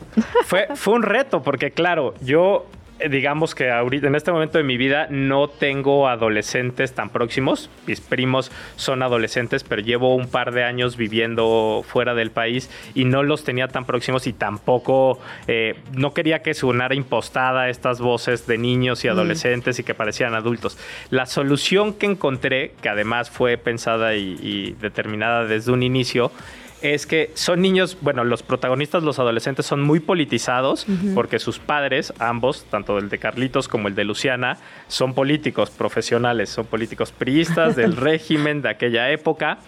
Y en el entorno, sus vecinos, sus compañeros de juegos, eh, pues ahí hay una gama de, personajes donde también están estos dos gemelitos, que son Klaus y Lucas, y son un homenaje a una escritora que se llama Agota Christoph, que las invito a leer yo creo que es una de las mejores escritoras del siglo XX, que tiene a dos personajes muy crudos de la posguerra europea que se llaman Klaus y Lucas. Y yo lo que hice, así como con el Carlitos de José Emilio Pacheco, fue tropicalizar, adaptar y me llevé estos dos personajes que marcaron buena parte de, mi inspiración a mi novela. Me encanta cómo, perdón, castigan a los que tratan mal a los perritos y así, o sea, hacen justicia en su privada de forma seria. Y además es proporcional, o sea, ¿no? es proporcional al daño provocado. Son justicieros, sí, son justicieros y también tienen algo muy interesante, que son más chicos que el personaje protagonista que es Carlos y sin embargo ellos le dicen Carlitos y, tratan de protegerlo y tratan de, de hacer justicia por él porque creen que puede ser este, mucho más vulnerable que de lo que son ellos, que son más chiquitos. Y, tengo la sensación que hay otro como personaje omnisciente presente en la novela que tiene que ver con el cine, ¿no? Lo entendemos al, bien hasta el final, pero digamos hay algo en el que uno empieza a leer, ya no sé si decirlo o no, pero vemos estas fichas de personaje y decimos, ¿y esto qué? Sí, ¿Qué onda? Incluso la perspectiva cuando llegas como por arriba a un cuarto, ¿no? Es muy cinematográfica. Dice, así nos quedamos aquí para ver tal cosa. No, pues me encanta que digan eso porque eso también fue una decisión completamente pensada. Sí es una novela que dialoga mucho con el cine, eh, ya lo encontrarán, pero bueno, es una novela que le dedico a mi hermano, que es director de cine, y que yo me acuerdo, o sea, cuando éramos niños, sus juegos, él, él, me condicionaba a jugar. Si yo quería jugar fútbol, si yo quería jugar cualquier cosa, él me decía, sí juego contigo, pero antes ah. ayúdame a hacer una película. Ah, en todo momento tenía una cámara. Entonces, eh, mi personaje tiene una cámara, quiere ser cineasta, está filmando y yo quería que la voz narrativa, el narrador que construí, fuera muy cinematográfico en ese sentido, de, de, intentar observar las escenas y poner el ojo como si estuvieras en una cámara cinematográfica y que tuviera muchos vínculos comunicantes con el cine, eh, básicamente en, en, una franca eh, relación, como les digo, a, la dedicatoria del libro que, es a mi hermano. Y uh, tu infancia, ¿no? Porque por ahí dice, ya mm. quienes cantaron el himno de mi colegio, pues, ¿no? es que a mí obviamente eso no me pasó desapercibido. Ah, eso yo. Yo lo Está dedicado a Luisa, en realidad. Pues, pues, siéntete incluida porque sí es, es, es, es también para ti. todos mis compañeritos de, miren, miren. Sí, sí, o sea, es, es, para toda esa gente con la, que, con la que me formé y con la que se formó esta historia que, que si bien no es autobiográfica, eh, sí tiene muchos elementos de, de mi infancia y de mi juventud ahí. Entonces, por supuesto, es para mi hermano y para todos ustedes. A mí me, generó muchísima nostalgia, digo, no solo que fuimos a la misma escuela, obvio, eh, pero como esa etapa de la vida, ¿no? Como que justo le estaba leyendo en la noche junto a mi esposo así, y como que hay unas escenas de, eh, por ejemplo, hay una casi llegando al final, eh, que justo están los dos vecinitos, Carlos y Lucía, y ella le dice algo como me gustas, ¿no? En un momento después de toda una novela de tensión en que sí, que no. Y entonces dice él, no me puedo imaginar un momento más feliz, em, eh, no, cambiaría mi vida por ninguna, creo que textualmente dice, ¿no? Y yo decía, qué padre, qué bonito se siente el enamoramiento a los 14, ¿no? O sea, como que literalmente no cambiarías ese instante de nada, o sea, de un besito abajo de un árbol, por ninguna otra cosa en la vida, ¿no? Y hasta le pegaba a mi esposo así como, haz algo, ¿ah? Porque sí, e, esa pérdida de la inocencia que dices tiene que ver con la primera vez que sentimos una efervescencia literalmente mm. por dentro, que es el primer enamoramiento. Por supuesto, yo creo que la adolescencia es una ebullición de emociones. Sentimos ese con profundidad del amor, pero también sentimos eh, a veces este, el enojo, todo muy fuerte. Eso, eso. Y, claro, esta, esta novela también es una historia de amor. Es no solo una historia política, es también eh, una, una historia entre Carlitos y Lucía. Pues Pablo, muchísimas felicidades. Cuéntanos qué se vienen las próximas semanas. Hay presentaciones, me imagino que ya está en todas las librerías, pero ¿qué más? Eh, el silencio que nos une, la editó editorial Tusquets, está actualmente ya en la mesa de novedades de todas las librerías del país, espero, con la gran ventaja de que este fin de semana se anunció el Premio Nobel de Literatura y la gente va a comprar. Entonces los invito a, que, también... Eh, compren una novela de un autor mexicano emergente y en las próximas semanas sí estaré haciendo presentaciones en la Ciudad de México y estaré anunciando, porque todavía no están las fechas bien definidas, pero lo estaré anunciando en las páginas del editorial y en las personales. ¿Cuáles son las tuyas? La mía es en Twitter, estoy como arroba pbertelli, después de la T va una H, pbertelli. En Instagram estoy como Bertelli Araiza y en Facebook estoy como Pablo Bertelli Araiza. Pues una novela de todo un poco. muy chilanga, pero muy universal. Entonces ahí dejamos la recomendación y nuestro agradecimiento por haber venido a estos micrófonos. Al contrario, gracias a ustedes y mil gracias por esa lectura. Fírmanosla antes de irte. Por supuesto. nos vayas a ir sin dedicatoria. Eso sin duda. Voy a fijarme que no tenga nada adentro porque suelo guardar cositas. Pues muchísimas gracias, Pablo Bertelli. Seguimos en comunicación. Gracias a ustedes. Lo nuestro son los viajes y sus historias. Travesías en Radio Chilango. 8 de la mañana, 42 minutos. Estamos de estreno este viernes. Es Luisa Cantú. Oye, sí, gran viernes, ¿eh? Para gran viernes. Así un montón de secciones. Y una de ellas que vamos a presumir es la de Travesías, Luciana. En efecto, María Pelicer está con nosotros, la directora general de Travesías. Vamos a hablar de viajecitos, de todo un poco. ¿Cómo estás, María? Qué gusto saludarte. Hola, Luisa. Hola, Luciana. Muchísimas gracias por abrirnos este espacio, por invitarnos a, ser parte. No, pues Estamos somos muy contentos. Una misma casa, María. Eh, siempre eh, llega un momento en la vida de cada periodista que decimos, ¿por qué no me dediqué a eso? ¿Por qué no trabajo en travesías? ¿no? Es como el medio ideal. Cuéntanos un poco para quienes no eh, conozcan del todo travesías, ¿de qué va? Claro que sí, les voy a contar. Bueno, Travesías es una revista de viajes. Estamos cumpliendo este año 22 años. Así que llevamos muchísimos años contando historias eh, nos dedicamos a hablar sobre mm, todo el mundo, no hablamos solamente sobre México, hablamos sobre destinos en, todo el planeta. Y es una revista que creo que tiene un público que la conoce muy bien, que la procura, que sabe que en esas páginas lo que, lo que encuentra es inspiración. Hay veces para viajar y hay veces para simplemente estar desde casa y imaginarse cosas que les gustaría hacer. Así que bueno, de pronto pensamos la oportunidad de tener un espacio aquí con ustedes una vez a la semana y traerles un poquito de ideas para quien nos escucha allá afuera, de cosas que se pueden hacer y muy específicamente lo que queremos hacer a partir de ahora es eh, traerles ideas para hacer más o menos cerca de la ciudad, o sea, nada demasiado complicado, nada demasiado lejos. Muchas veces pensamos cuando vemos una revista como Travesías, que a lo mejor tiene temas así de ir a Japón, ir a Albania, ir a el otro lado del planeta, y pensamos que, ay, no, no tengo tiempo para viajar, no tengo presupuesto, y muchas veces en la misma ciudad hay muchas cosas para hacer. Entonces, la idea de este segmento que, que vamos a tener con ustedes es traerles inspiración para hacer viajes muchas veces sin moverse más de un par de kilómetros de casa. Eso que dices, María, es muy importante. Estoy revisando aquí la guía de viajes que tienen. Incluso tienen recorridos por, por la Ciudad de México, ¿no? Muchas veces vivimos en en los lugares que vivimos son los que menos hacemos como este tipo de turismo, este tipo de conocer lugarcitos, de descubrir los lugares nuevos.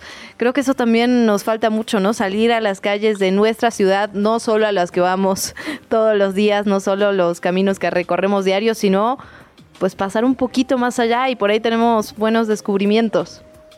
Totalmente, y creo que, bueno, parte un poquito de lo que les, les quería contar hoy, justo va por ese camino, y es que un poco a partir de la pandemia, muchos empezamos, después de pasar tanto tiempo como en la ciudad, empezamos a buscar actividades que hacer aquí mismo. Y durante ese tiempo hubo un movimiento que surgió y que tuvo, ya existía, pero que fue tomando como más, eh, más forma. Y son gente que está organizando caminatas, digamos, por ejemplo, ir de aquí a Valle caminando, que te toma un día, o ir a subir al Nevado de Toluca, o ir a ver el amanecer en el Ista, o en fin, una serie de actividades que siempre tienen que ver con lo natural que hay alrededor de la Ciudad de México y con experiencias que tienen mucho que ver con hay veces la caminata, gente que también hace running, gente que, que, hace bicicleta, pero puras cosas que están aquí alrededor de la Ciudad de México. Entonces justamente hoy les quería platicar un poco de, hace poco estuvimos en un, tuvimos un foro sobre, sobre turismo y tuvimos a cuatro, cuatro chicos que estaban trabajando justamente en este tipo de programas y uno de ellos, eh, después uno de ellos se acercó conmigo y entonces, por ejemplo, me contaba que ellos están organizando una cosa que se llama el Sendero del Jaguar. Esto lo hacen en la Sierra de Oaxaca. Entonces, básicamente está, la idea es dormir en la sierra, no bajo las estrellas. Ellos se encargan de preparar todo para que tú llegues y ya esté ahí listo, digamos, como el camp y no dejar ninguna, ninguna huella. Hacen avistamiento de fauna y de aves que son endémicas de la región trabajan con todas las comunidades por las que va pasando el sendero, y entonces las comunidades son las que te dan de comer, todo lo haces tú caminando con tu mochila, tus cosas que vas a usar para esos dos, tres días. Eh, los chicos que organizan este, este proyecto se llaman Aire Libre y ellos empezaron haciendo cosas de correr y ahora también hacen cosas para gente que no corre, sino que camina o hace sendero, ¿no? Entonces creo que todo esto de, de, lo que decíamos al principio, como uno empieza a ver lo que tiene alrededor con otros, con otros ojos, pues empezó a surgir un poco en la pandemia cuando le bajamos la, la velocidad y no teníamos también la posibilidad de ir más lejos y creo que ha tenido mucho éxito y va a seguir teniendo mucho éxito. Así que hay muchas ideas, tenemos varias notas en la revista sobre cómo hacer este tipo de experiencias muy cerquita de la ciudad, sin complicarse mucho. A lo mejor simplemente es una mañana, incluso ir a ir a ver el amanecer en Xochimilco, que hay muchísima gente que nunca se ha tomado el tiempo de hacerlo y es una de las experiencias más bonitas. Pues María, muchísimas gracias por contarnos sobre travesías y por darnos unos tips iniciales. Los estaremos repitiendo de vez eh, en vez por acá en Qué Chilangos pasa. Así que muchísimas gracias. Seguimos leyendo travesíasdigital.com. ¿Alguna red social o otro lugar donde podamos seguir el contenido? Sí, claro que sí. Nos pueden encontrar, nos encuentran en, Instagram como arroba travesías en Travesías Digital, en nuestro sitio encuentran todo tipo de, contenidos. También estamos en TikTok como arroba travesías, en Twitter como revista Travesías y estamos constantemente poniendo allá afuera ideas que como les digo, no solamente son hay que tomar un avión y ir del otro lado del mundo. Hay muchísimas cosas para descubrir en, en México, en las ciudades, así que estamos seguros que van a encontrar ahí mucha información y aquí vamos a estar trayéndoles ideas también para, para aplicar ustedes en su vida. Y lo estaremos descubriendo de la mano de Travesías. María, muchísimas gracias de verdad por platicar con nosotras esta mañana. Bonito fin de semana. Gracias a ustedes. Buen fin para todos. La mañanera. Quieren prohibirla, imagínense. Seguimos con la actualización de los anuncios del gobierno de México. El presidente habló esta mañana sobre aeropuertos. Dijo que, por ejemplo, el de Tulum confirmó, reiteró que se prevé para inaugurarse el próximo primero de diciembre. También reveló que el AIFA, el Aeropuerto Internacional Felipe Ángeles, se encuentra al 75% de su capacidad. Destacó que ayer esa fue la terminal aérea utilizada por la comitiva estadounidense que visitó a México para este diálogo de alto nivel en materia de seguridad. También dijo que actualmente el AIFA es el segundo aeropuerto más usado cuando hablamos de viajes de carga. Por otra parte, el presidente recordó que fue promovida una amnistía para la liberación del ex gobernador de Quintana Roo, de Mario Villanueva, sin embargo que esta fue negada por el Poder Judicial. El presidente dijo que parece que hay interés en que no se libere a Villanueva, ya que un juez negó su amnistía y lo calificó de raro, ya que es un procedimiento que no suelen negar los jueces. Habló también, dio más detalles sobre esta reunión de alto nivel binacional. Andrés Manuel López Obrador la calificó como buena. Dijo que les dedicó aproximadamente dos horas a las y los integrantes de esta comitiva. Dijo que no estuvo presente en todas las mesas donde estuvieron ambos representantes para tratar temas específicos. Habló también sobre el muro, esto que le reportábamos ayer, que hoy se confirma. La ampliación, digamos, o terminación de construcción del muro en la zona de Texas. Dijo que esa no es la solución al problema migratorio, sino que se debe trabajar, e insistió en ello, en las causas de las personas que están en situación de movilidad y que les obligan a dejar sus lugares de origen.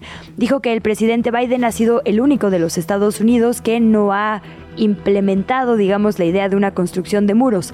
De estos específicos nuevos 36 kilómetros anunciados para la zona sur de Texas, López Obrador aclaró o coincidió, digamos, en esta visión de que fue una obligatoriedad para la administración de Biden.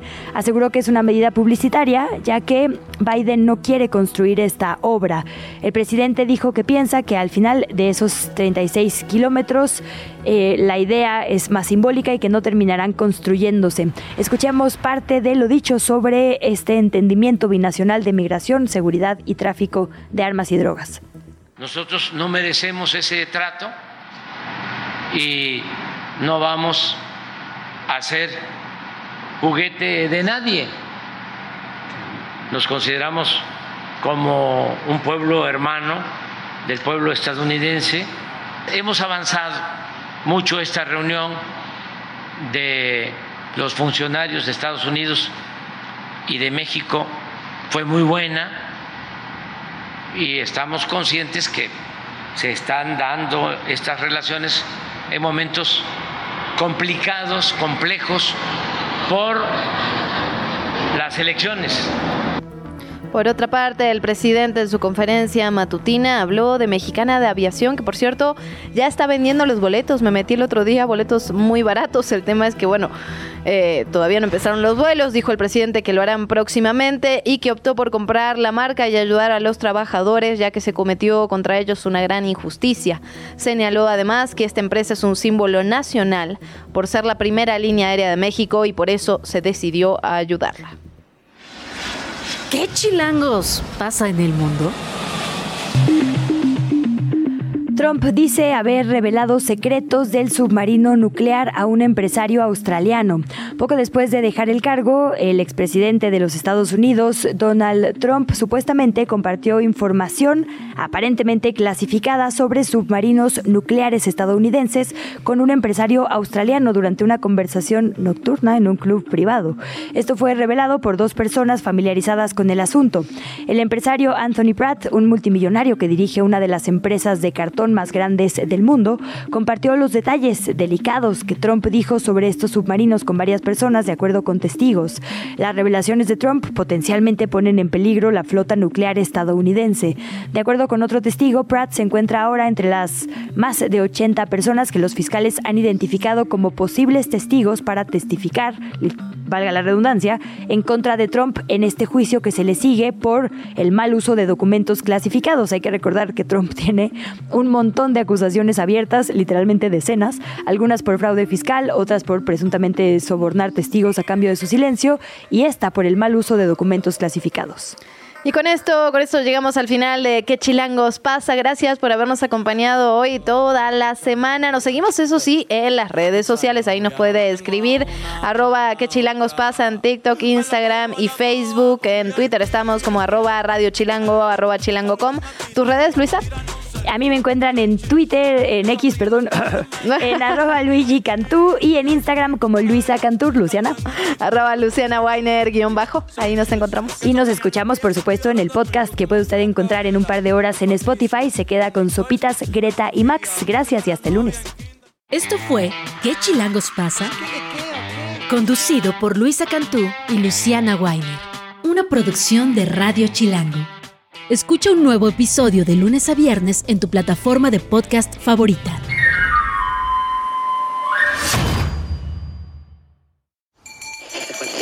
Radio Chilango, la radio que... Viene, viene, ¿eh?